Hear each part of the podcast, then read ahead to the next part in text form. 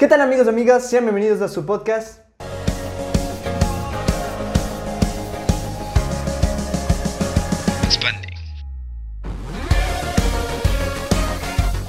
Bueno, ¿cómo están? Bienvenidos a un nuevo video podcast. Mi nombre es Isaac Flores. El mío es Daniel Flores, ¿cómo están? Y hoy vamos a hablar sobre un tema muy importante porque qué mejor que empezar con algo que va de la mano, debido a que el tema que vamos a tratar hoy es, es aplacando miedos. Efectivamente, eh, este tema es importante creo que hoy en día ya que estamos en una situación atípica, por decirlo así. Claro, es complicada en estos complicada, tiempos. Es grave.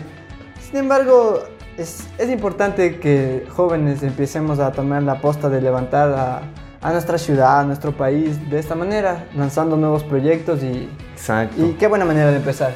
Dime. Así que somos nuevos en este tema. Eh, esperemos recibir su apoyo. eh, estamos un poquito nerviosos, pero sin embargo queremos dar lo mejor porque este es un proyecto que hemos tardado un poco, con mucho miedo, pero que lo hacemos. Y ese es el tema que vamos a hablar. Y por eso hay que explicar un poquito qué es aplacar. Bueno, tú creo que tenías una definición ahí guardada. Sí, o sea, prácticamente aplacar es como reducir algo que está to- totalmente en- en- sin control. Ya como que algo que tienes que tranquilizarlo, tienes que apaciguarlo, es disminuir. Entonces, eh, si estamos hablando de aplacar miedo, es decir, que está alguien que está en excesivo miedo, lo vamos a ir bajando Se va de tonalidades. Se va mermando, por así decirlo. Exacto. Y tenemos datos curiosos debido a, gracias a un psicólogo llamado Albert, que se recoge en Psychology Today. Ajá. Este psicólogo eh, menciona cinco tipos de miedo que dice que todo tipo de persona, todo ser humano aquí en la Tierra ha experimentado de alguna forma en alguna situación. O si no la experimenta, al menos tiene esa sensación, eh, o como la fobia, tal vez, de, de- Exacto, de que pase que- alguno de estos. Ajá, como que el, el residuo, por así decirlo, de, de un tipo de estos miedos. Y tenemos cinco. Tenemos el miedo a la muerte, tenemos la pérdida de la autonomía, ¿Ya? Tenemos la soledad, el miedo a la, a la soledad, a estar solos, el miedo a la mutilación, este miedo a que te- alguien te corte un brazo una pierna o quedarte sin una parte de tu cuerpo o incluso un órgano. Creo que muchos ha pasado eso, que o te dicen, ¿sabes qué? No vas a poder volver a caminar. O sea, imagínate eso, o sea, que en verdad te, te den una noticia, no sé, de que tenemos que quitarte un brazo o los O sea, brazos. Por un tipo de enfermedad te digan, ¿sabes qué? No vas a poder utilizar la mano derecha con las que uno escribe. O, o la izquierda, cualquiera de los dos para los Seas- zurdos y ah, los, y los diestros. diestros. y tenemos el último que es daños y prejuicios al, al ego, más conocido también como la muerte al ego, que es este temor que, que marca mucho la parte de, de miedo a quedar en vergüenza y en ridículo, y en ridículo cuando una persona se... se- Efectúa. Sí, exacto. Sí, o sea, sí. lo que estamos haciendo, tener miedo de... Exacto, ahorita por ejemplo sería si es que alguien nos empieza a decir, ¿sabes qué? No sirves para esto, eh, qué ridículos son, ese tipo de cosas. Quedar en ese momento es enfrentar este miedo como lo vemos ahorita. Es, es- este es el daños y prejuicios del ego, es muerte al ego, es que alguien te haga de menos. Exacto. Prácticamente sería como el, el resumen de, de Ahí lo están que los cinco. explicando. Los cinco tipos Sería- de miedo. Muerte, Sería muerte, eh, miedo a la muerte, Ya. pérdida de la autonomía, miedo a la soledad. Tenemos el miedo a la mutilación y pérdida ahí a los prejuicios del ego. Da- daños y prejuicios como al ego. Daños y prejuicios del ego. Y de estos cinco, ¿cuál, cuál crees que como que has tenido una noción o has sentido en, en ti? Que sea la más difícil que yo he llevado. Creo que es justamente el último, que es la muerte al ego. Creo que es el que más se me ha, hecho- se me ha hecho más difícil. Porque sí temo que cuando yo hago algo, temo que las personas me dejen en ridículo, que digan que no estoy bien, que lo que hago no sirve, o que yo menciono algo y ellos lo disminuyan tanto que mi trabajo no valga nada. Creo que ahí es... O sea, depende mucho de la crítica, la verdad. Este es el Sí. miedo que depende mucho de la el crítica. miedo depende, por eso no suelo mencionar tantas cosas o enfrentarme a tanto para no quedar mal. ¿El Sí. tuyo cuál sería?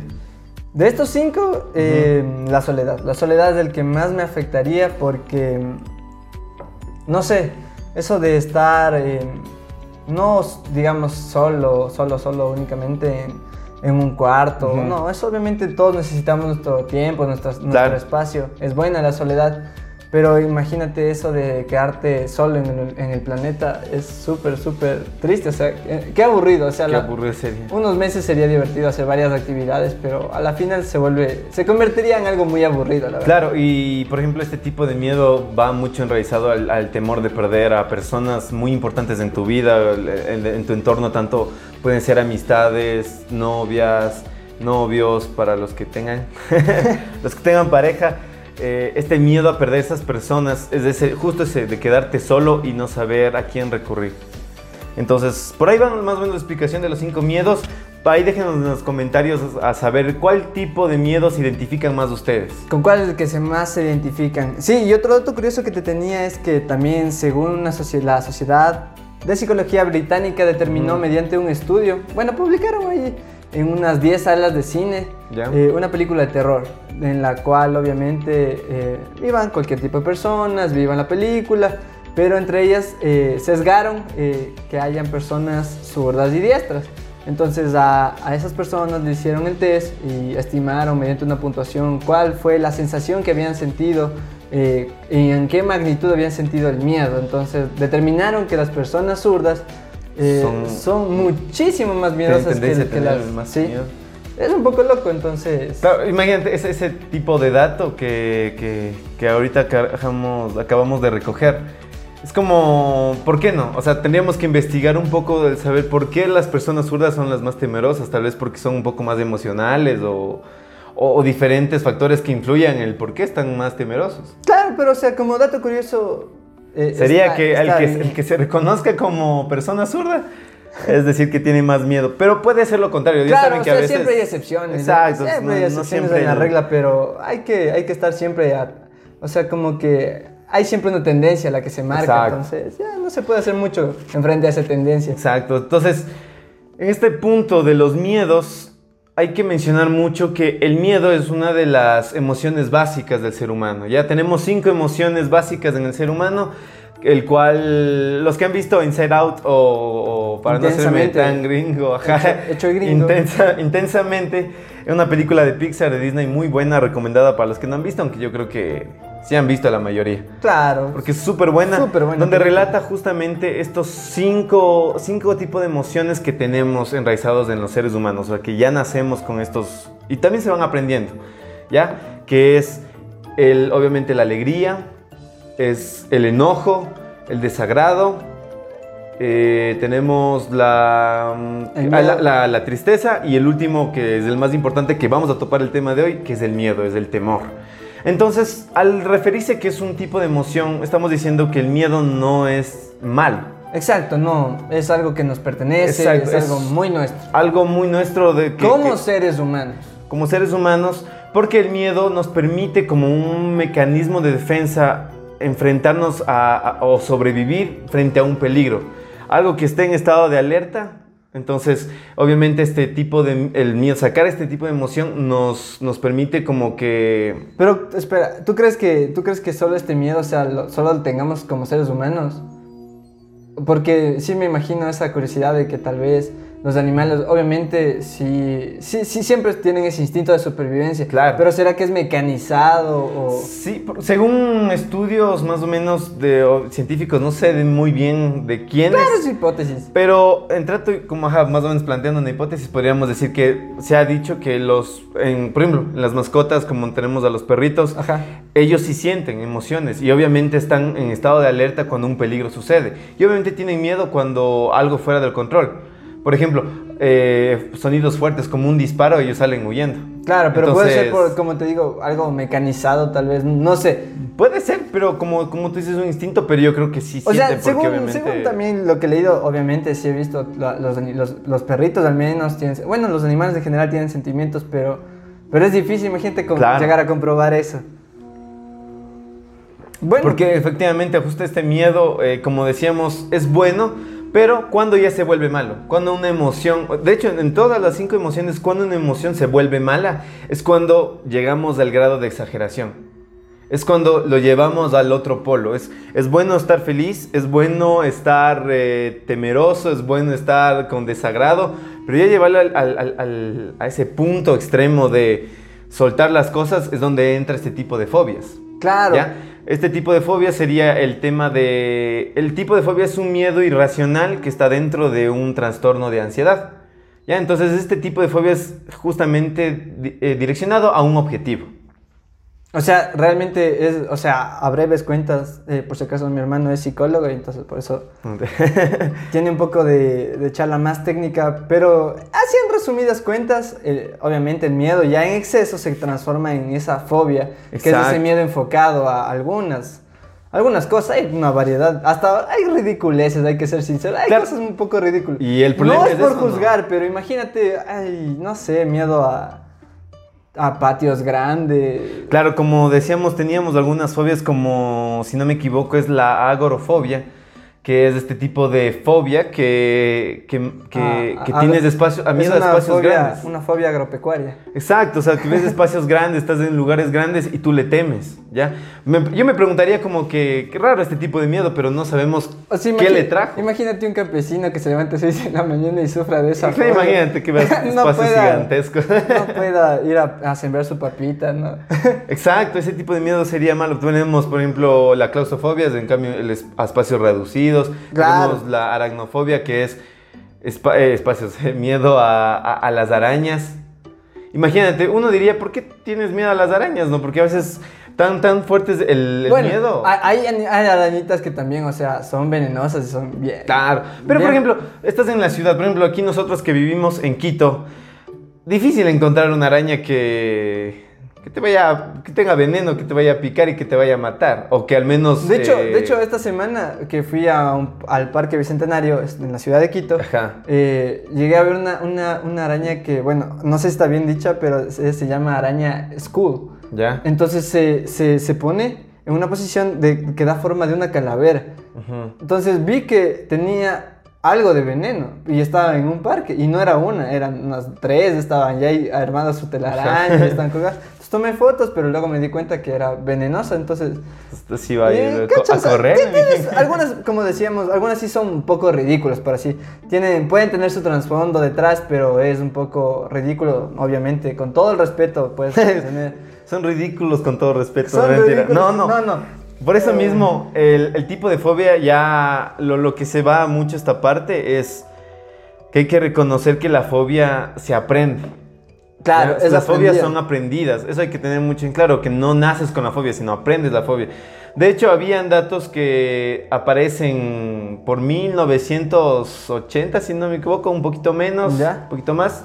si, saben la fecha exacta, Existe un, bueno, existía un psicólogo que se llamaba eh, John B. Watson, que fue el padre del conductismo, ¿ya? Entonces este conductismo El conductismo, ¿y qué, es un poquito conductismo? El conductismo es justamente es eh, referido al, a que nosotros aprendemos a través del entorno de condicionamiento, es decir, nosotros... De acuerdo a las conductas. A las conductas, ajá, referidas, aprendemos en este tipo de conducta, entorno y contexto y, condicionamiento. Nos condicionamos para aprender. Ya. Exacto, o sea, debe, haber, un estímulo para que tú aprendas. Exacto. ¿Ya? Un estímulo es cualquier objeto, es todo lo que nosotros vemos, todo eso es estímulo. Sea externo o interno, todo lo que vemos, todo lo que sea materia es prácticamente un estímulo. ¿Ya? Para quedar un poquito más... Más claros. Más claros. Entonces lo que hace este pana, John B. Watson, este psicólogo, utiliza para, para, para que, para en su experimento dice, voy a comprobar que nosotros aprendemos condicionándonos una conducta.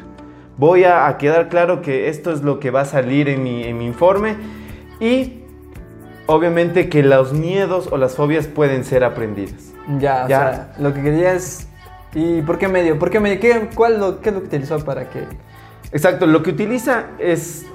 Y esto es obviamente ya es antiético, antimoral, ya no se puede hacer obviamente ya en el, en el futuro, en, en la actualidad en la que estamos, ya ¿Qué experimentar con humanos? Experimentar con humanos. Literalmente, este hombre, este psicólogo, toma un niño llamado Albert. De hecho, pueden buscarlo en internet. Se llama El caso del niño Albert. La historia. La historia de lo que pasa con este niño Albert, que era un bebé de 11 meses. ¿Te cachas? O sea, dicen que los bebés en, en, eh, en, en este periodo de desarrollo, que es la primera etapa de infantil, que estamos bebecitos, no tenemos absolutamente miedo a nada. Que aprendemos dos sentimientos, que es tanto el amor o tanto el miedo, pero cuando nos sentimos sin sustento. O sea, los dos únicos sentimientos que por así aprendemos como se desarrollan más en esa, ajá, en esa Como- etapa. o se desarrollan o aprendemos, porque si se desarrollan están dentro de nosotros. Se pueden aprender y se desarrollan.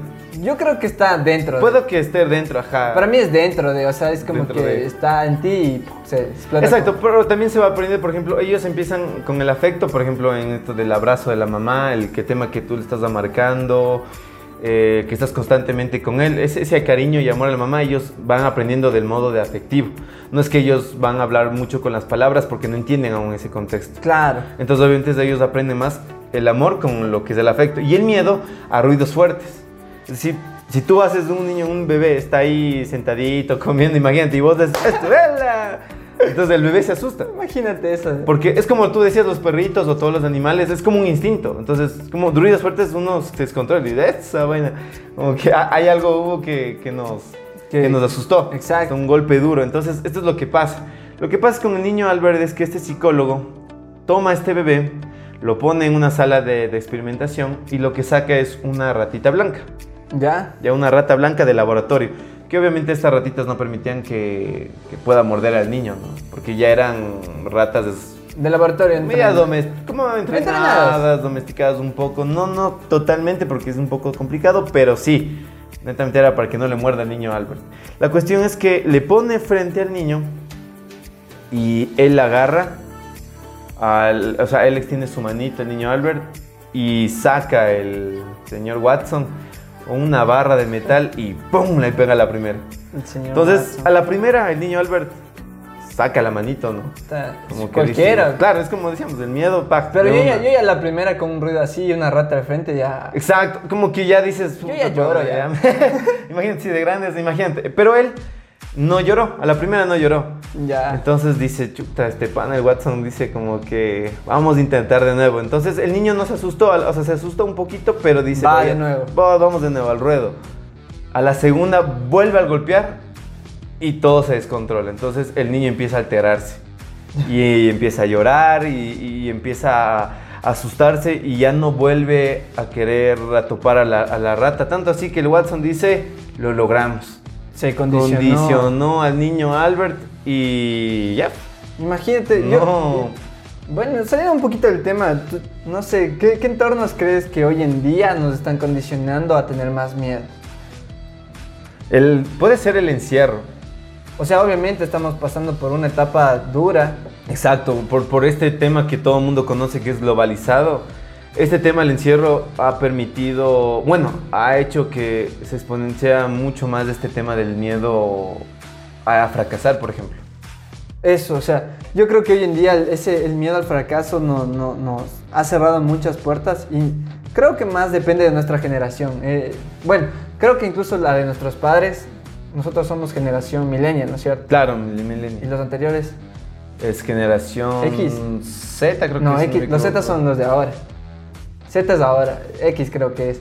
O sea, ya vienen con ese chip de- del miedo al fracaso. Bueno, o sea, creo que en, la humanidad ha habido Siempre ha existido un poco eso de... de- de- del miedo al fracaso. Pero en realidad, o sea, esta, esta etapa es como que es la que más se siente eso de que si no te salen las cosas perfectas, que si no te casas a tal edad, que hoy en día incluso hay personas que no se casan, que, que bueno, ahorita los estudios. Exacto, que priorizan más otras las cosas como obviamente el estudio, el O sea, que se, trabajo. que se prioriza eso. sus emprendimientos. Y gracias a eso, en cambio, eh, ya no...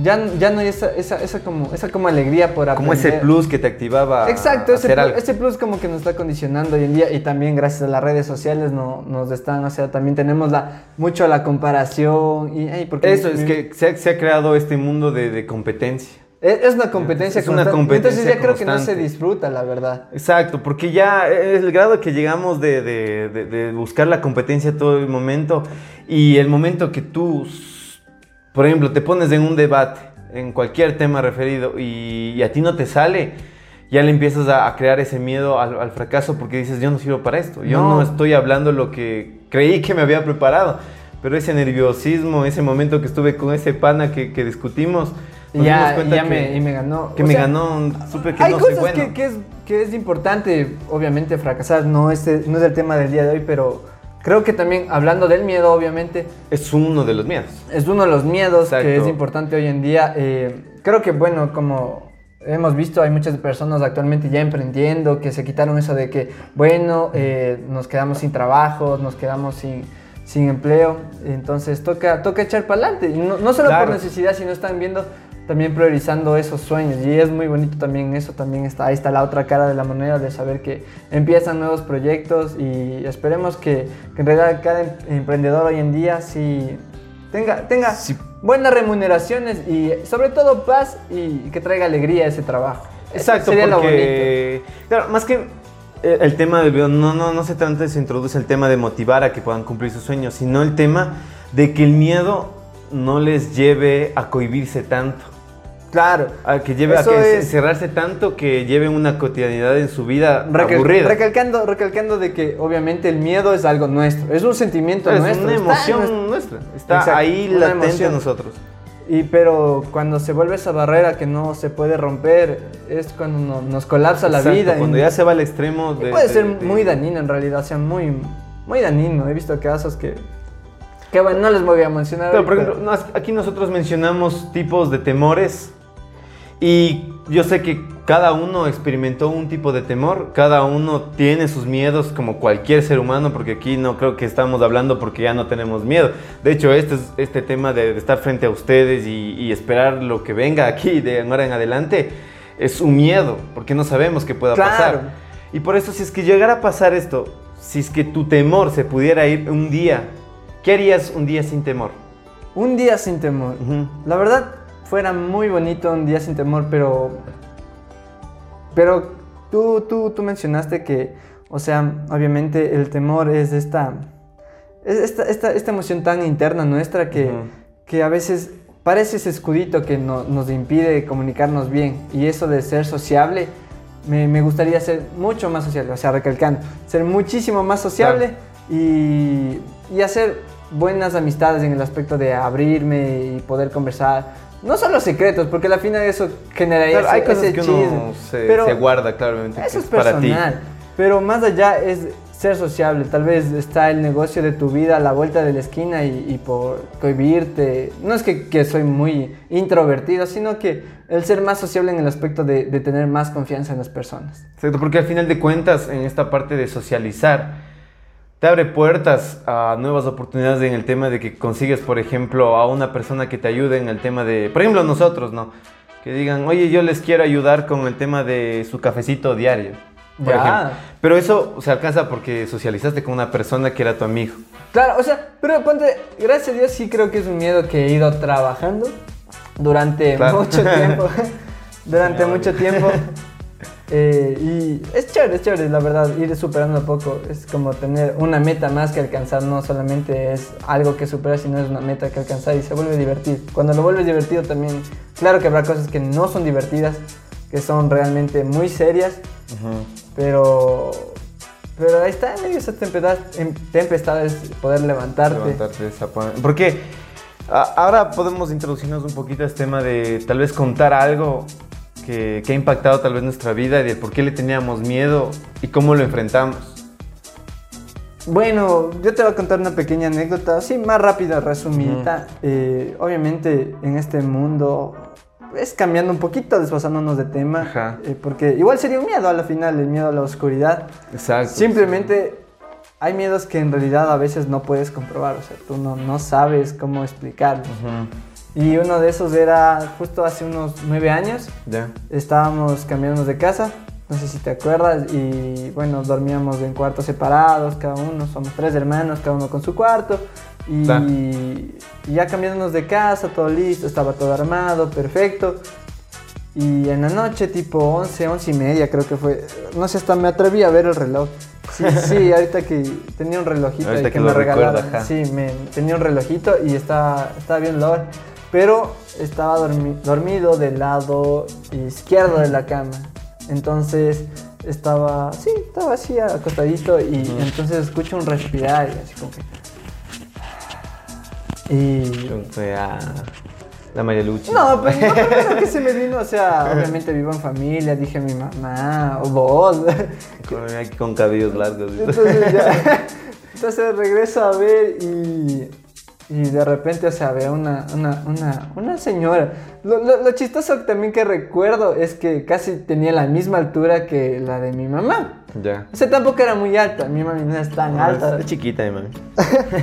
Y lo chistoso es que tenía la misma altura y estaba con los cabellos botados. Y también, o sea, uno también... Dice que es cliché eso, ¿no? Como es cliché, Siempre ve. el mismo fantasma y todo. De hecho, mi mamá jugaba así con nosotros. Puede también influir eso, justamente. Iba a decir. o sea, jugaba con nosotros a apagar las luces. Ella y se iba. zafaba el cabello, se ponía el que para abajo todo y salía corriendo y nos perseguía y nosotros salíamos casi llorando a veces. O a veces nos O divertíamos. sea, lo, diver- lo divertido. Habían era dos caras ahí. O sea, era, era divertido. era- a veces cuando asocias con lo divertido, a veces ese miedo, El miedo se divertido. supera. No sé, es algo raro. No sé. Esa, en cambio, cuando se combinan emociones es algo más raro. Y ya, entonces, ya para as- asumir, entonces dije, mi mami. Entonces dije, mami. Y nada, No, entonces no, no respondió y seguía. Y yo, este. o sea, solo giré la cabecita porque tampoco es que me iba a regresar a ver. Entonces ya, ya cuando estaba ya así, ya me puse tenso. Ya, Yo valió. dije, ya, ya valió. Claro. No, no sé qué hacer. Se forzó esta situación y entonces lo, lo- lo que decidí hacer es, o sea, tenía que enfrentar ese miedo ahí rapidito porque habían pasado dos minutos, pero sentía que seguía ahí y estaba como... Luego ya no escuché nada, pero ya decidí, o sea, es ahora nunca porque no puedo gritar, no puedo hacer nada. Voy a despertar a todos. Exacto, quiero despertar a todos, pero no puedo porque No me colapsé. Y tampoco voy a quedarte así toda la noche, imagínate. Claro. Hasta la noche así, no. O sea, o es morir, como correr o morir, así Claro, de o simple. sea. Ya entonces decidí coger todas las armas, pero duro, el colchón y todo, el, el edredón, agarré y ¡sa! lancé encima de, de, de esa cosa, de lo que haya sido. Y, y- y fui así, cerrar los ojos a, a prender la luz de- del cuarto y ya vi que no había nadie, entonces eh, fue un miedo que, o sea, en ese momento yo no lo había desarrollado ni sentido nada durante mi vida, pero ah, fue hace nueve años, de ahí no ha pasado nada más en mi vida. Claro, fue bueno, de- sí, algunas cosas, pero quedarán para más De, adelante. de lo que haya sido era debut y despedida. Exacto, fue de, debut Ajá. y despedida. Y no sé si fue como ese debut y despedida de la casa, como que aquí viví, no sé. Tampoco me puse a investigar y nunca pregunté ahora Claro, que caiga en que, cuenta. Oye, mami, cuando nos Eh, cambiamos, al- alguien, se murió. aquí, alguien se murió, no sé. Entonces no, eso. pegado. Claro, pero ese tipo de miedo de, de- de la oscuridad también es muy básico y por eso se veía como que, ¿será que nacemos con el miedo a la oscuridad? O eso también es un punto de debate un poco, ¿no? No sé si es que sinceramente la oscuridad ya está... Algo, algo como que inmiscuida. Claro, como Puede nosotros ser. como que el miedo ya nacemos con él. O puede ser que también no recordemos porque no recordamos cuando éramos bebés. Y por ahí tuvimos mala experiencia con, con- con- con referencia a la oscuridad. Y desarrollamos ese miedo hasta un cierto punto. No, es que ahora ya tenemos miedo. Es como... Claro, ese es uno que al baño miedos y como que yo te correrle. que, que, que superé, o sea, fue Exacto, momentáneo, se momentáneo. superó, pero aún así ha sido como de los que han marcado mi, mi, La mi vida. Y sí tengo como experiencia eso, o sea, pueden creerme o no, pero en realidad, o sea, fue muy, muy Muy fuerte. impactante que en ese, en ese momento. Y, y porque- saben, obviamente no hay solo esos miedos, y como tú decías, hay, a veces se les teme más a los vivos y... A los vivos que a los muertos. Por ejemplo, justamente pasaba eso. Eh, también eh, vivíamos eh, unos edificios, eh, queda por la occidental. Un- bueno, es una calle de Quito por si acaso. Es- exacto, una calle de una Quito. calle de Quito. que habían dos edificios que parecían torres gemelas, ¿ya? Porque están pintadas del mismo color y tienen la misma infraestructura. Ya. Y mi abuelita vivía, bueno, nuestra abuelita vivía en el edificio 1, en el cuarto piso. Y al lado había, vivía una señora a la que le etiquetaron como vieja A la que le llamamos. Bueno, no sé si es que no, no. Creo que nosotros no, no le pusimos. Ya nos habían dicho que se llama Claro, la vieja ya loca. le- vecinos, in- incluso mi abuelita y mi tía ya les habían dicho que ya le decían la vieja loca porque hacía cosas locas. Había- Exacto, o sea- hacía cosas que eran súper difíciles. eh, O sea, anormales, por así decirlo. Claro, o sea, que, que no, no teníamos en ese momento la razón del por qué lo hacía. Por ejemplo, nos habían contado más o menos la historia de una primita que tenía, bueno, que tenemos, no, teníamos. No, tenemos, tenemos. tenemos una prima que ella eh, para, obviamente para llegar a, cualquier piso se subía por un ascensor. Y un día entra esta el ascensor. señora y entra la- nuestra prima. Lo que no me acuerdo si es que le, le- si estaba, en- estaba ella entrando o la señora vino en el ascensor y se topó adentro. Porque Creo que justamente salía mi otra tía con, con ella y creo que ella se adelantó. Y justo la señora entra al ascensor. o sea, las dos al mismo tiempo. Claro, y ella no esperó, o sea, ella dijo, bueno, yo voy a tomar el ascensor. Y la cosa es que esta puerta de los ascensores no es como las de ahora las, las actuales, como que tú pones la mano y inmediatamente se vuelve a abrir. En este, bueno, no- no había también esa tenía una falla esa vaina. Ajá, en ese momento ese ascensor tenía una falla que si se cerraba, se cerraba. Y, y creo Tú ponías la mano y chante tus hace, dedos. hace eh. tiempo creo que se cerraba bien duro, o sea, era como que la típica iba lentito, lentito y al final ya- Y al final, ¡pum! Exacto. Ajá. Y tú no ponías la mano y, y- y se volvió a abrir, ¿no? Ajá, no. Entonces, en ese momento la, la- la- la señora se mete al ascensor, le ve a mi prima y le agarra la cabeza y le lleva fuera de la puerta justo en donde se iba a cerrar la, la- la puerta del ascensor. Entonces, no sé cómo fue, no sé si ella se zafa o si alguien le saca, pero la cuestión es que ella se salva de eso. Ya. De que, la, si imagínate, si es que la puerta le cerraba, no es- quedaba, o, o quedaba algún traumatismo en, en nuestra prima o algo pasaba, porque esa puerta, como decíamos, se cerraba súper fuerte. Imagínate, y, y- y le, y le ponchaba la cabeza. Que- Quedaba como esas, esas- esos juguetitos de... Que ¿De cuáles las? La- los chichovelos que se aplastan. Ah, que eso es, ajá, justo en los que tienen esos muñecos que se aplastan Era y vuelven chichovelo deforme. y que vuelve a aparecer la cara de nuevo, Claro. que se vuelve a inflar y desinflar. Algo así hubiera quedado, hubiera pasado ese tema si es que ella no se salvaba o si se zafaba de la señora. Hacía cosas locas, por ejemplo, también nosotros eh, sabía salir en su en su halcón. Se paraba con una banderota así grandotota y a pitar y a gritar por un presidente que no mencionaremos que bueno, fue, fue difícil esas épocas con ese presidente. La cuestión es que ella era muy fanática de ese presidente. Claro, y... Y salía ahí a pitar y que le daba. O sea, imagínate, Tenía un pedestal. este ¿Por qué, ¿Por qué lo tenían en un pedestal? O sea, esa- esas cosas jamás llega a ser... No un- entendíamos por qué. Llega a ser un pe- personaje icónico en nuestra vida porque imagínate, no, tenía, o sea, tenía su- sus tendencias, por así decirlo. Claro, Sabíamos que trabajaba también. eh, exacto. Es que esta señora. Pero era un personaje, Un la verdad. personaje. Porque un día nosotros estábamos con un amigo que, que vivía literalmente. Las torres estaban aquí. Y al frente era un conjunto de casitas. Ujú. Y al frente literalmente había una casa donde vivía nuestro, nuestro amigo. Uno de nuestros mejores Uno de nuestros mejores amigos que íbamos caminando un día de, de estos y eh, mediante estas dos torres Ya. había un... eh, bueno, fiestas de Quito, por ejemplo, se ponen las banderitas, fiestas de Quito, fiestas patrióticas, la bandera del Ecuador. Claro, era- Entonces esta cosa era un pedestal. ¿Cómo se y dice? nosotros generalmente... Porte estandarte. No, no, no, esa es otra cosa. Bueno, digamos que era como una, una piedra gigante donde podías sentarte ahí. Claro, ¿Ya? Y nosotros llegábamos con, con nuestro mejor amigo, estábamos ahí, nos sentábamos, conversábamos siempre y siempre como que nos acostábamos para, para mirar las torres, así como... Era chévere esa parte. Claro, ¿no? o sea, desde ahí veíamos el cielo. Exacto, veíamos del cielo y conversábamos. La cuestión es que un día conversando y todo, no sé por qué, pero de reojo volteo a ver a donde, la venta- donde daba justo el piso de la señora y vemos que esta señora se pone a abrir la ventana. Suavecito. Suavecito, donde nosotros viendo le dijimos, ve, ahí está la O sea, y imagínate ya verla así como que para arriba, ya da miedo. Porque Claro. ra- tú nunca le veías. Claro, y codeas a tu pana y le dices, ve, mijo, ya. ¿Viste? Alguien está saliendo. Es la... y contábamos, uno, dos, tres, cuatro. Es el, es Y el la piso de la piso cuarto, la vieja loca. La vieja loca, hijo de su marido, ¿qué irán a hacer? No. Hasta que de repente esta man coge y saca una piedra. Y no les estoy mintiendo literal porque hay, hay testigos Saca tu mamá que bloque. saca un bloque de este vuelo, ajá, literal, una piedra enorme.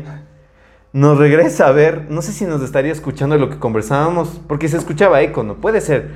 La cuestión es que es- esta man regresa a ver abajo, coge la piedra y purum para abajo. Está para matar. Entonces, no sé si fue esos reflejos de, de, de- de arácnidos que tenemos. se prendió el. Se prendió el sentido arácnido. Ah, Y nos empujamos, o sea, los dos salimos de ahí porque esa piedra cae con tanta fuerza que se rompe. Y no te voy a mentir, literalmente cae en medio de los dos. O sea, uno de los dos era... Uno de los dos, si no nos movíamos, ay, ya Palmas no estaría aquí contando nada, libertad. Ahí quedaba el miedo. Ya no, ya no había podcast para. Exacto, ay, ahí no había podcast para después. Y imagínate, él corre a donde su, su, su, su mamá, porque como te dije, vivía al frente. Y, y yo no sabía dónde correr, porque dije, si yo subo, si, si mi abuelita vive al lado de ella, me va a matar. Entonces me voy con ella y le contaron toda la historia. No me acuerdo si llamaron a policía, porque creo que sí empezaron a hablar. Pero la policía nunca le decía nada. Le tenía- O sea, era, no sé Le si, tenía miedo, la si verdad. es que era miedo, no sabíamos qué era, porque estas...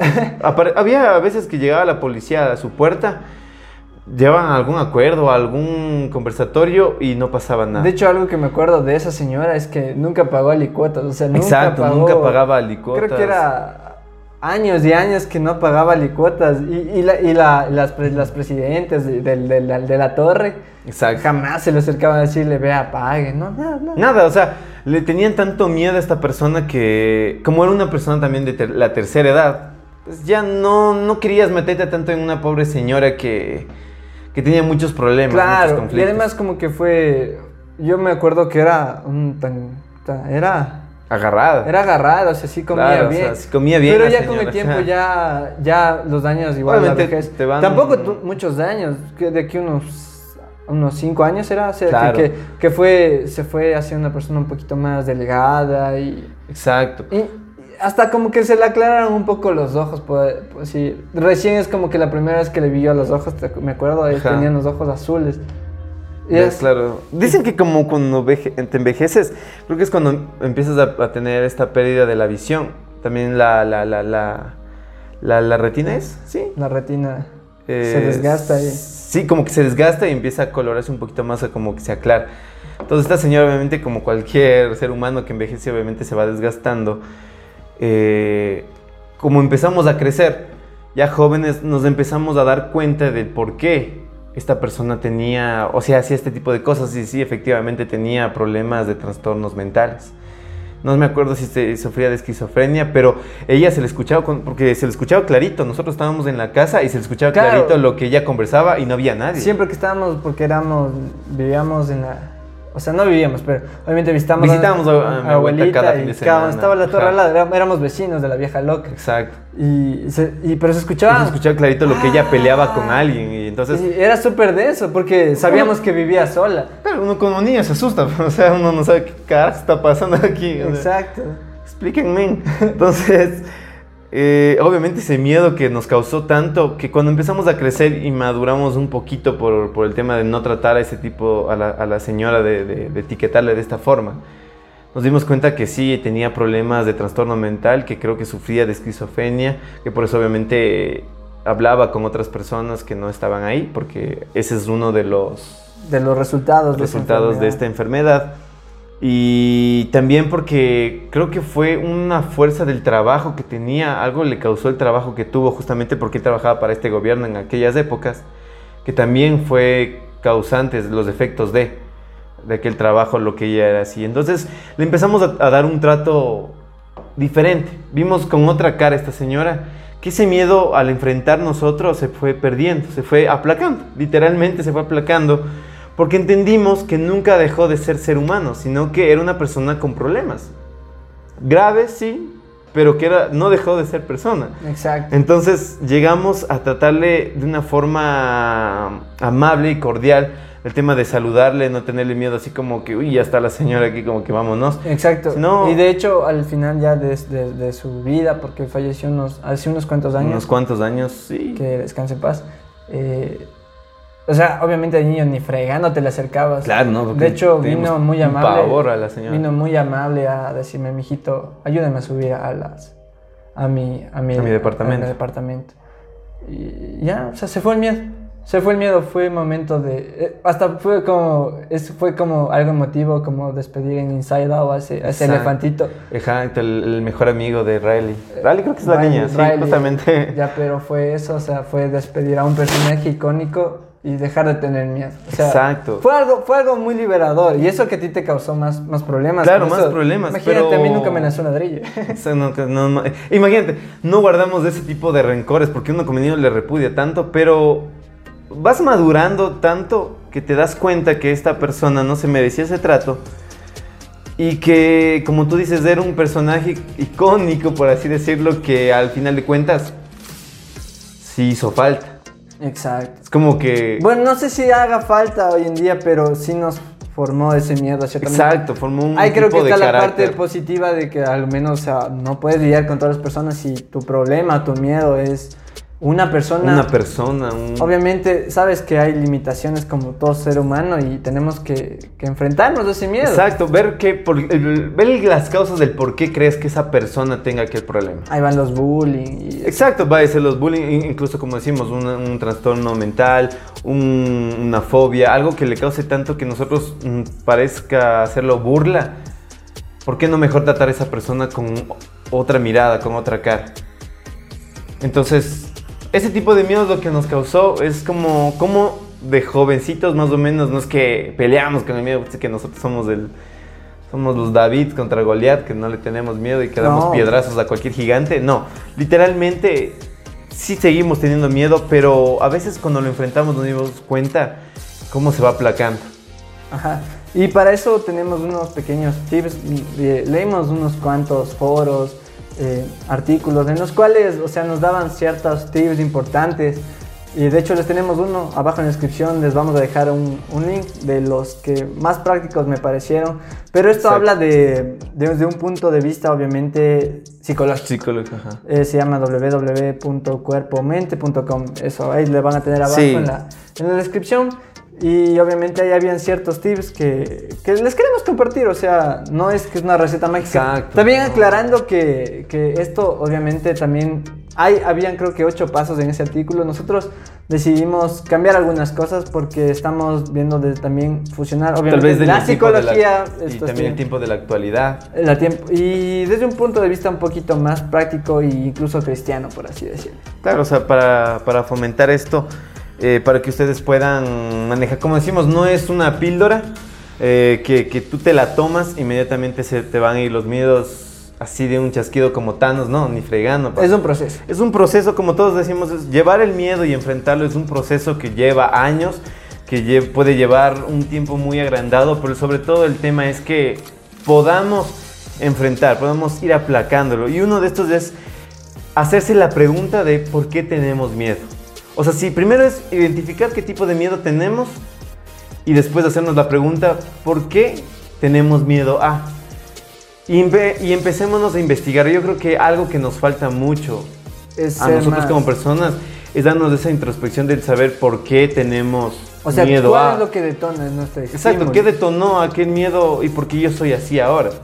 No nos damos cuenta, pero es importante ese tema de asumir que el miedo está ahí, asumir que este miedo está latente, que va a aparecer en cualquier momento, que si un estímulo fuerte con relación al miedo que tenemos aparece, ¿cómo nos comportamos? ¿Por qué nos comportamos de esa manera? ¿Qué tan fuerte es, es ese miedo con nosotros? ¿Por qué tal vez o nos paralizamos o nos alocamos tanto que no queremos literalmente acercarnos, como es el tema de una fobia, por ejemplo? Porque vemos una arañita y ya queremos botar la mesa. Obviamente, y- como, o sea, obviamente con todo respeto, o sea, hay cosas absurdas, pero... Que parecieran absurdas. Ah, O sea, exacto, pero tienen ese trasfondo. Ese transforma, una historia, un, un génesis que maneja el, el- el por qué eres Ajá, así. Y es importante el descubrirlo. Entonces, el, descubrirlo, paso uno sería, ¿por qué tenemos miedo? Investiga. Exacto, identifica qué tipo de miedo tienes y pregúntate, ¿por qué crees que se dio? Iba a decir, tócate. Tócate. Tócate, siéntete, mijín. Siéntate. No, o sea, y ahí viene el siguiente, el siguiente paso cuando ya empiezas a, a dar un pasito al, al enfrentar, que es, ¿qué es lo peor que puede pasar? Cuando tú te vayas a enfrentar al miedo, ¿qué es lo peor que pueda pasar? Hay, hay Si varios. es que tú topas la arañita, te vaya a morder, te vaya a hacer algo, Me manda al hospital. te manda al hospital, vayas, tampoco vayan, o sea, tampoco decir, este pana me dijo que no le tenga miedo a las arañas, le voy a topar y ping, y ha sido de esas arañas, O sea, pero es de ese... es la carota. ¿no? Pero creo que aquí va un poco más a lo de la imaginación. o sea, Exacto, ¿qué, qué es lo peor que me puede pasar? exacto, formularte qué es lo peor que te puede pasar si yo enfrento aquel miedo que tengo. Exacto. Y de ahí viene el tercero que es admitir que no tienes el control. Hay clichés, creo, o teorías muy fuertes que se enraizan en estas épocas que es el, el que siempre te dicen, tú tienes el control de tus problemas, es agua. te venden, te tienes venden. todo el control, te venden Tien- píldoras Tú tienes el poder. y- fantasiosas, exacto, que tú tienes el poder para controlarte. Sí puedes controlarte, es bueno, puedes seguir cosas que puedan ayudarte a controlarte, pero no siempre tomas el control. Ahí está el hecho de las fobias, tú no tomas el control, es, es, es inconsciente lo que haces. Es inconsciente. O sería. Exacto, inconsciente. No, las acciones que tomas son inconscientes al momento que se presenta aquel estímulo que te da una fobia, que te da un Exacto. miedo. Entonces, obviamente, este tema de admitir que no tienes el control, estamos dando el paso de que necesitas sí o sí buscar eh, esa ayuda. Tanto sea de una persona a la que tú tengas confianza, una persona que tú amas, que tú quieres, que te sepas que es un mentor que te puede ayudar, o inclusive un profesional que pueda decirte, vamos a manejar este miedo paso a paso, vamos a ver, ¿cómo? Vamos a descubrir el por qué tienes miedo y después vamos a analizarlo. el- y una vez que se admite, Que no tienes el control para manejar ese miedo, viene el siguiente paso. Bueno, este siguiente paso, eh, también una frase que puedo aportar es que a veces ese miedo que sentimos es por la desconfianza que tenemos en Dios. Puede ser lógico, pero también Claro. es con- congruente con el paso 3 que no tenemos el control. En realidad, si no tenemos el control, o sea, ¿de quién depende eso?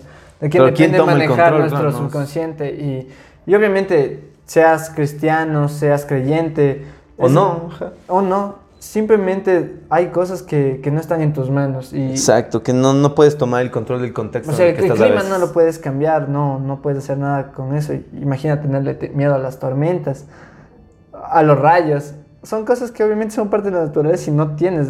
Exacto. Hay que aceptarlo. Y, y, y hay otra cosa de lo que sí podrías tener control y es de no generar las dependencias emocionales. Con una persona, exacto, como... Solo que este paso en, el, en, el- en la, en la investigación, Es sí es importante punto. no, no cargarle a una persona con tus miedos, Exacto. porque también se transmite. Es algo que también veíamos Se ha que, aprendido. que si estás en una, no sé, en un partido de fútbol y eh, imagínate ser capitán y decir, no, vamos a perder. Exacto. Como un líder empresarial o un líder que esté frente a un grupo, que tú digas, ¿sabes qué? Yo creo que no, que no creo que no vamos a, A- a- alcanzar. la Yo creo meta que nos este van a sacar año. la madre. Háganse de los que ya 5-0 terminamos. 5-0. Y- ya, ya veremos el próximo Y partido. transmites eso, porque es, lo que sabemos es que los miedos son, son transmitidos muchas veces, como Es- decimos, son aprendidos, son condicionados. Y lo, y lo que no sabemos es que nosotros tenemos como esta información que enchufamos como flash memory a Exacto, otro, o sea, exacto, es como un, un enchufe donde transmitas energía, energía, aquí es Pero, lo mismo, miedo, o sea, miedo. también de, a- eh, acoplando y aportando este punto de no generar dependencia emocional. Sin embargo, sí es importante buscar a personas que te llenen de amor. Exacto. Y obviamente, como cristianos, porque somos cristianos, eh, es importante buscar de Dios porque hablábamos que somos, era, somos seres humanos que aprendíamos de estímulos tanto del temor como el amor, somos como que los principales Exacto. sentimientos que aprendemos. que aparecen al principio. Es irónico, claro. pero es como para todo mal hay un bien y, y obviamente esa cura es, es ese amor. Es ese amor, ajá. O sea, uno se siente tranquilo cuando obviamente te dice de chiquito, o sea, ya te caíste, ay, me asusté, me raspé. Exacto, ¿cómo das el trato? ya, exacto. Entonces es importante también buscar de las personas.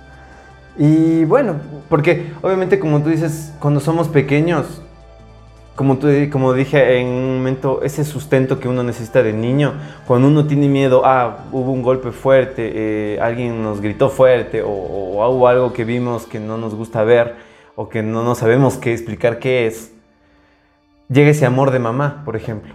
exacto. Ese amor que puede compararse, no compararse totalmente con el, el amor de Dios, pero que es un poquito más Apegado, apegado decirlo. para dar un ejemplo de cómo se, se aplaca el. Bueno, el- no de mamá, de padres en realidad. De padres, exactamente. De buenos padres. De buenos padres que, que sepan manejar este tema, porque cuando uno tiene miedo, esa persona llega a decirte, hey, tranquilo, aquí estoy yo, toma de mi mano y no, vas a, y no te voy a permitir que ningún miedo se acerque. Y si es que el miedo se acerca, si es que ese factor se acerca, pues vamos a luchar juntos. Entonces ahí está el, el tema de no tienes el control. Es como pensar como niños de, voy, necesito a alguien que me apoye en esto. para sobresalir de este problema. Y obviamente como en el siguiente punto justo que yo iba a mencionar, es una vez que hayas encontrado ese amor, ya es como que te cargas, se cargó la batería, Exacto. que es momento de confrontar el miedo. Porque si no damos ese paso de... ah, imagínate las relaciones de hoy en día, de, es- yo creo que es, bueno, es- nos pasándonos a otro tema, es más fácil, o sea, imagínate proponerte si quieres ser mi novia por WhatsApp, o sea, Claro, eh, por eso también, O o sea, sea- no, no se lee más detallista. Pero creo que esto sí es un poco más de, de- de cara a cara, cara a cara con el. Exacto. Es, es, es importante tener ese, ese espacio de, de, de enfrentarte a ese miedo y Claro, inclusive como tú dices... puede eh, que no lo ganes a la primera. No. Como sabemos, es, un, proceso. Y la, y la clave es reconocer que un proceso es Requiere tiempo. requiere tiempo, es, es un- es- es una línea temporal que vas a tener que cruzar y donde pueden aparecer muchas veces más miedos. Entonces, como, como decimos justamente, eh, el tema de, de- de- de aplacar el miedo, cómo, cómo aplacar con ese amor que te puede venir, porque incluso como tú dices, eh, estamos en un mundo de, dig- de digitalización donde muchos nos manejamos, porque creemos que a veces las personas que están en nuestro entorno, los que conviven en, en un hogar, para las personas que crean que, esas que ellos no son los indicados para ayudarte, identifica a esa persona, ese mentor, ese amigo, Siempre hay alguien. que ajá, siempre hay alguien que pueda ayudarte. Tal vez no tenga palabras que decirte en el momento, pero sí te dé esa, ese tiempo, esa compañía exacto. que puede ah, inclusive ayudarte a, a recargar. Que te escuche, que te diga, tengo problema esto, esto, tengo miedo a esto, esto, esto, esto, y tal vez esa persona digas, no sé qué decirte, pero estoy aquí contigo. Ajá. Y bueno, o sea, para eso también tenemos eh, obviamente nuestro respaldo y, Ujú. y guía, por así decirlo. Bueno, guía sí en realidad deberíamos seguirlo. es la Biblia. Y para eso tenemos unos versículos que obviamente les vamos a poner aquí. El cual nos dice el primero es, sino que el amor echa fuera el temor. Lo digo resumido porque obviamente hay un poco más del texto de la. Biblia. Es de la primera de Juan 4, 18. 18, ajá. Pero esto es lo que quiero recalcar, sino que el amor perfecto echa fuera el temor. Como ya dijimos anteriormente, es importante buscar ese amor. Eh, ¿Qué mejor manera de buscarlo Exacto. en Dios? Y como decíamos, hay que recargar que habrá muchas personas que tal vez por el tema que mencionemos a Dios digan, no, estos manes ya están yéndose a algo muy extremo, como que... Y si yo no creo en Dios, la ¿Cómo- verdad, no importa decíamos, tanto, exacto. si no crees en Si Dios, no crees en siempre hay Dios, esa persona que te va... Siempre hay alguien que te va a poder ayudar. Y aunque no creas, Dios la puso ahí. Independientemente exactamente como... Si tú crees que vas a estar solo en esto, sé tú el da el paso. No es que nadie me va a ayudar, sino da tú el primer paso de buscar a alguien que te pueda ayudar a aplacar este miedo. El tipo de miedo que tú tengas. Es que claro, como dice, el- el- bueno, ¿cuál era el paso quinto? Era, o sea, es ir a buscar. Ir a buscar, Eso exacto. depende de nosotros. Exacto, no... Rara vez creo que llega y te digan, ¿qué te pasa? Exacto, no seamos este, como niños de, de- de- de que siempre tenga que llegar a alguien a sacudirnos y a, y a poder levantarnos, sino de nosotros buscar esa ayuda. Porque a veces nos quejamos de esas personas, pero esas personas no saben tu contexto, no saben lo que estás pasando, entonces tú tienes que hablarle de lo que te está sucediendo en el momento. Es ir a buscar. Exacto, es ir a buscar. Y por eso es que llega la otra parte como... Como respuesta. Como respuesta. Esto creo que te dice, literal, eh, te dice Dios en respuesta a esto en Isaías 43, Cuaren- 13. Ajá. Que te dice, porque yo el Señor, tu Dios, te he tomado de la mano, yo te he dicho, no tengas miedo, yo te ayudo. Como lo mencionamos antes, es como el- la mamá o el papá que llega a acudir en el momento indicado cuando tú tienes miedo. Exacto. O sea, tú y- dices, y no te está diciendo literalmente Dios, no tengas miedo, que- aunque cuando es Dios estamos tratando de que literalmente no va a haber esa barrera que te va... Va a haber una barrera que no va a permitir que ese miedo se adhiere mucho a ti. Está ahí. Porque está ahí, es, es esa compañía, es lo mismo cuando tú sientes del amor de mamá, el amor de papá, el amor de ese mentor, de ese amigo, de esa persona, te das cuenta que en compañía de alguien el miedo se reduce. Es más llevadero. Es más llevadero porque obviamente ya compartes. Y el compartir un, un peso se aligera la carga. Claro. Entonces, de este tema es, es de hablar. O sea, cuando tú estás con una persona que sabes que te apoya, esa persona se toma esa parte de la carga y ya no, la, ya no llevas tanto peso en tu Es espalda. Es mucho más llevadero. Es llevadero, exactamente. Y es lo que más o menos tratamos de aconsejar para, para literalmente como sigan estos ocho pasos, como dijiste, vamos a poner un link en la Bueno, seis. descripción. Ah, se- seis, perdón, y eso, seis nos pasos. faltó mencionar uno.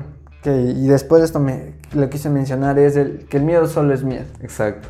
O sea, es, una, es un sentimiento Es- nuestro, el es miedo, una es, esa nuestra. sensación que Ajá. es nuestra, pero que no nos define. O sea, no nos define, no, no tiene por qué dejar eh, que el miedo, no tienes por qué dejar que el miedo influya, influya tanto tu vida que dejes de soñar, que, que incluso, no sé, hay muchas cosas tristes. Hay que darse cuenta que el, el- el miedo, al ser parte de nosotros, cuando nosotros nos damos cuenta de nuestras emociones, cuando nos damos cuenta de lo que nosotros sentimos y la etiquetamos, nos damos cuenta que el, temor somos mucho más que el miedo. Podemos manejarlo, sí, no con todo el control, pero sí podemos tomar esa rienda. Hay que tomar la rienda. Y creo que eso sería todo por el día de hoy. También quiero aclarar, y bueno, más que aclarar, dar un pequeño agradecimiento también por toda la, la- en el área médica, que hoy actualmente estamos en Quito. Sí, Nos enfrentamos a una situación Muy sanitaria complicada, muy complicada, la verdad. eh, pero en serio, muchísimas gracias a todos los que conforman el área médica. Ojalá un rato lo vean. Eh, gracias por enfrentarse a ese miedo, por tomar la batuta de los que muchos como cristianos aún no podemos. Pero en serio, gracias por, por salvar tantas por ese personas. apoyo, porque literalmente son soldados que han peleado esta buena batalla. Se ha enfrentado, creo que, a uno de los problemas graves en la historia de la humanidad. Y estas personas han tomado la posta de otras personas que tal vez no correspondían y muchas veces se han, ale- se han tenido que alejar de sus familiares, familiares. de personas que amaban, porque quieren resguardarse de no contagiar a estas personas. Entonces estos, estos médicos, estas, estos héroes, podríamos decir, eres Sí, humano sin capa, han mostrado esa valentía. Y hay no solo médicos, estamos hablando de muchas personas que, que han ayudado a que esto se vaya aplacando, que se vaya minimizando, que no sea tan fuerte el impacto de lo que estamos viviendo. Exacto. Esperemos que hayamos inspirado a alguien a, a- a buscar de otras personas para, para que en compañía aplaquen estos miedos, para que podamos salir de estas situaciones y, y que sigamos soñando por un Quito mejor y un mundo un mejor. país, un mundo mejor que lo veremos más adelante, siempre y cuando nosotros también tomemos Nuestra, nuestro, nuestra posición. nuestra posición para también enfrentar a lo que tenemos que enfrentar. No olviden seguirnos en nuestras redes sociales, estarán apareciendo. ¿Qué tenemos nomás? Sí, tenemos TikTok, Spotify, Facebook e Instagram para que puedan seguirnos en todas nuestras redes sociales, ya que ahí estaremos subiendo eh, tipo de contenido también para que puedan llegar ustedes. También no se olviden si es que les gustó este, este podcast, poderlo compartir con cualquier persona que ustedes crean que necesite escuchar de, de- de estos dos jóvenes que están incursionando en, en este, En este mundo. en este mundo, en este no nuevo, no nuevo porque ya hemos hecho con anterioridad algunos Habíamos hecho algunas videitos. videitos, algún tipo de estos aspectos, pero jamás frente a una cámara hablando de un tema que creo que hoy en día es muy importante toparlo. Sí, este está un poco serio el día de hoy, este tema, y sin embargo esperemos hacer mejorar en muchos Claro, aspectos. en muchos aspectos. Perdonarán cualquier muletilla. Vamos a seguir esforzándonos. Claro, inclusive las personas que les gusta este tipo de contenido y digan estos muchachos hicieron algo, algo, algo Ah, marcaron. Algo marcaron. Esas personas pueden dejar en los comentarios decir, oigan, pueden mejorar en esto, en esto, en esto, en esto, en esto, y nosotros siempre tomamos la consideración. Vamos a leerlos. porque es parte del aprendizaje, la construcción de nosotros formar. Formar esto, esto como, pro- como, como profesionales, si es que algún rato nos dedicamos Estamos netamente como a eso. profesionales, literal. Y eso, ya. Eso simplemente. Así que muchas Creo gracias por ver el video. Nos vemos la próxima. Estaremos subiendo contenido cada semana. Nos vemos. Chao, cuídense. chau.